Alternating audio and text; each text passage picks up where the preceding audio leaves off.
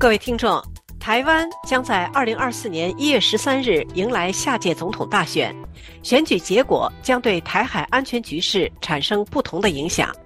本次大选将在全球局势格外动荡的特殊背景下举行，俄乌战争仍在继续，巴以冲突急剧升温，台海的安全局势将何去何从，引发关注。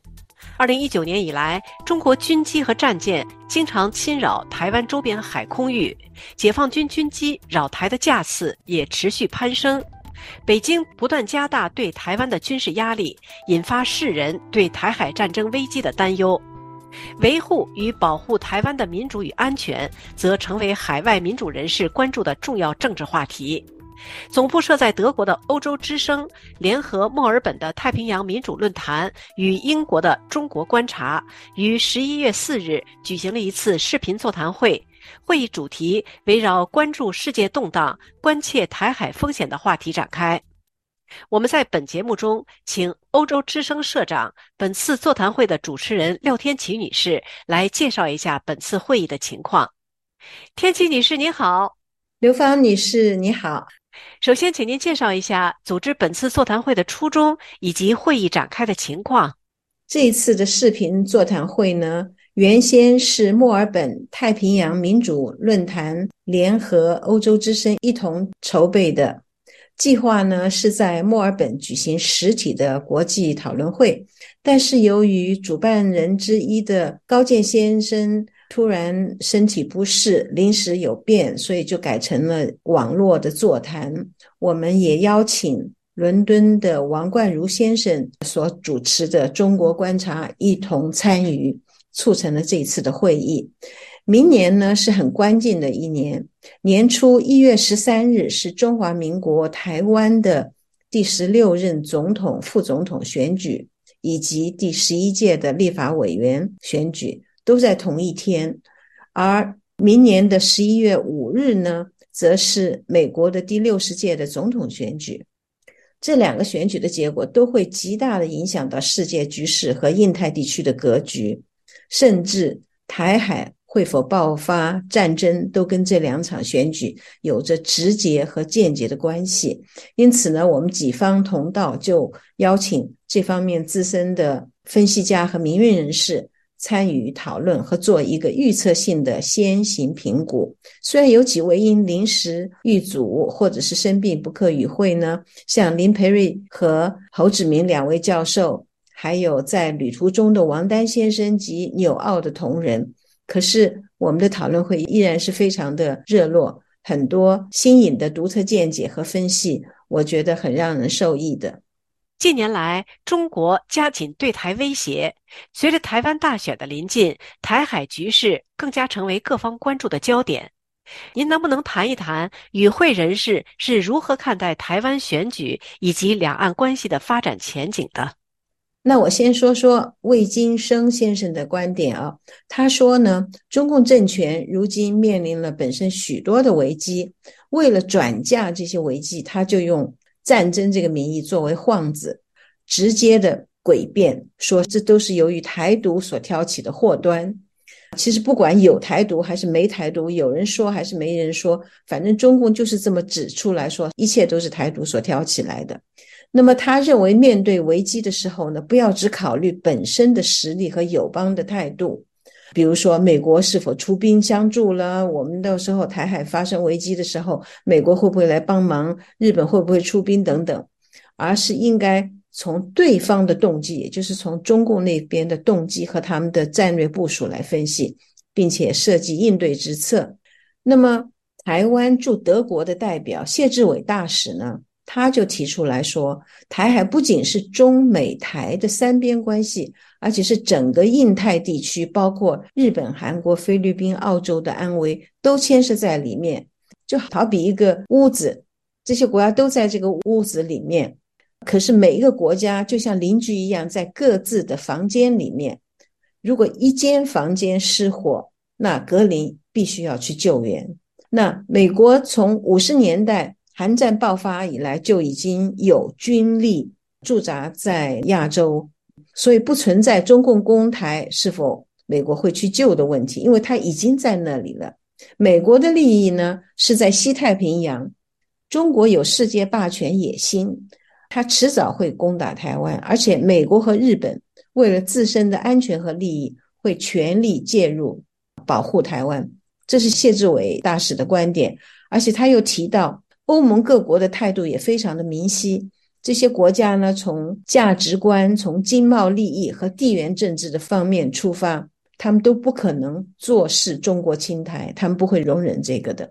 那么，目前台湾的蓝白两种力量结合，事实上也就是国民党和民众党这两种力量可能会结合，他们呢配合了中共的调子。说绿营在挑衅，引发中共侵台，这种说法是非常危险而且不负责任的。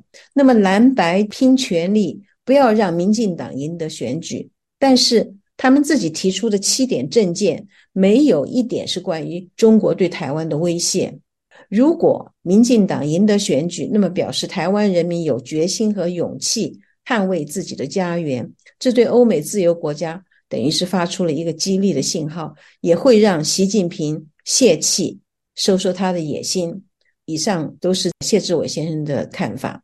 那么万润南先生他则认为，俄乌战争如果俄国赢了的话，中共就等于吃了一颗定心丸；如果输了的话，中共就会泄气，不敢张狂。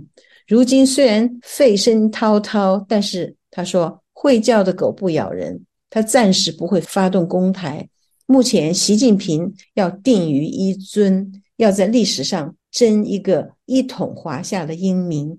但是从国内外的形势看来，中共是很孤立的。那么，万润兰先生认为，台海是有风无险。俄乌战争和加沙地带的冲突将对台海局势产生怎样的影响？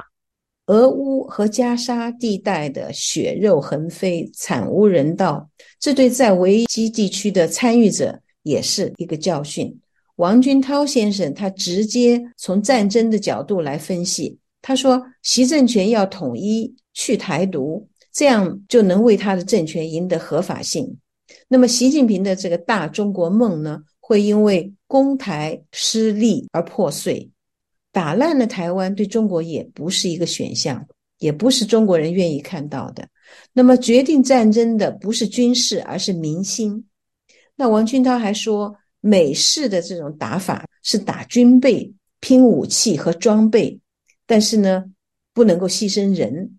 就说如果美国的士兵受伤或者死亡的话，那就是大事情。而美国的武器呢，已经在台湾了，美国必须稳住。只要美国本身不乱就可以了。但是川普扬言说，如果他当了下届的总统，美国就要退出北约，也不会跟中共对垒。那这将是一个怎么样的前景呢？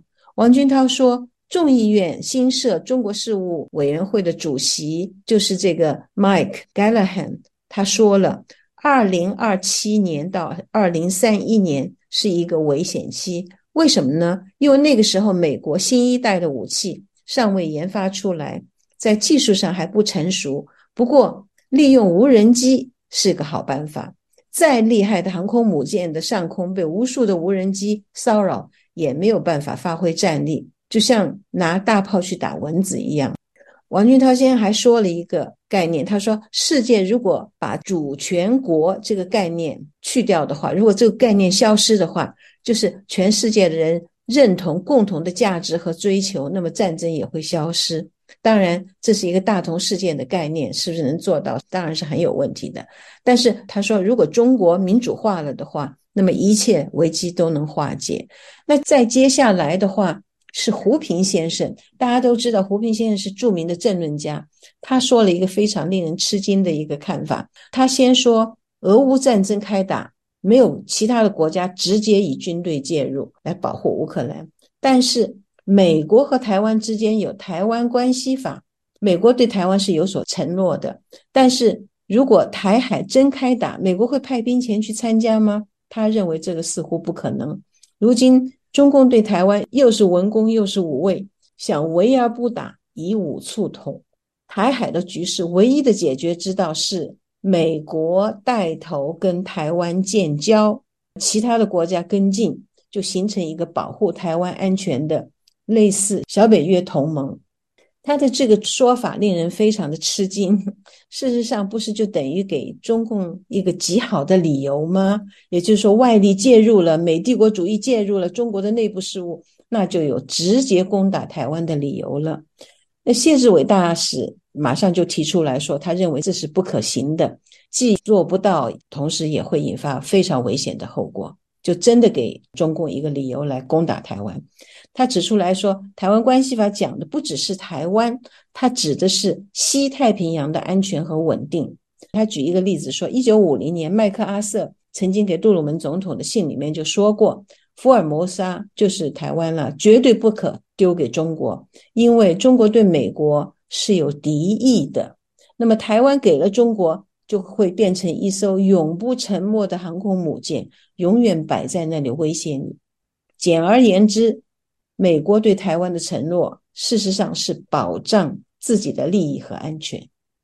最后，请您谈谈面对台海危机，中国的民运具体有着怎样的打算？在华盛顿的李恒清先生呢，认为俄乌的教训是。乌克兰顶住了俄国的第一波进攻，人民奋勇抵抗，不退缩，使得全世界刮目相看，纷纷站出来支援他。台湾如果受到攻击，如果台湾人能够顶住一个礼拜、两个礼拜，甚至于更长一点，誓死保卫家园的话，那么各种后援都会接踵而来。我们也知道，最近在那个香山论坛上，中共中央军委的副主席张又侠说了一句话，他说：“无论谁想把台湾以任何形式从中国分裂出去，中国军队都绝不答应，绝不手软。”李恒清说，他认为这句话是张幼霞对习近平表忠心而说的，而不是针对台湾或美国。潘永忠先生呢？他认为世界各国和地区都有所谓的历史范畴。台湾主立于世长达数百年。他作为一个主权国家，即便从蒋介石退守的一九四九年算起，也都超过了四分之三世纪。看欧洲的历史，很多国家近现代以来纷纷独立，远的不说，近的有南斯拉夫变成六国，捷克变二，苏联。分裂成十四个，那么台独早就是既成事实了，何必再玩文字游戏呢？那么中国民运，他认清了中共百年来作恶多端，如今独裁专制造成了地区的危机，威胁世界和平。唯一的解决之道是中国必须民主化，成为自由世界的一员，认同人类爱好和平。追求繁荣、公平、自由、正义的共同价值，那么危机自然会化解，恐惧消失。那我本人则认为，中国和台湾和俄乌以及以巴不同，中国台湾之间没有矛盾和冲突，台湾从来没有威胁中国的利益或安全，两个地方人民之间根本没有仇恨。以往坎坷的百年历史，应当让两地的人民更加彼此爱护、互助。双方的人民都认同中华文化，政体不同，并不能够阻止我们彼此的好感和认同感。因此，台海之间不应当有暴力冲突，更不可以有战争。那王军涛、魏金生和王丹这些民运的主力都认为，应当努力促进中国的民主化。一个自由的中国是世界之福，是万民之福。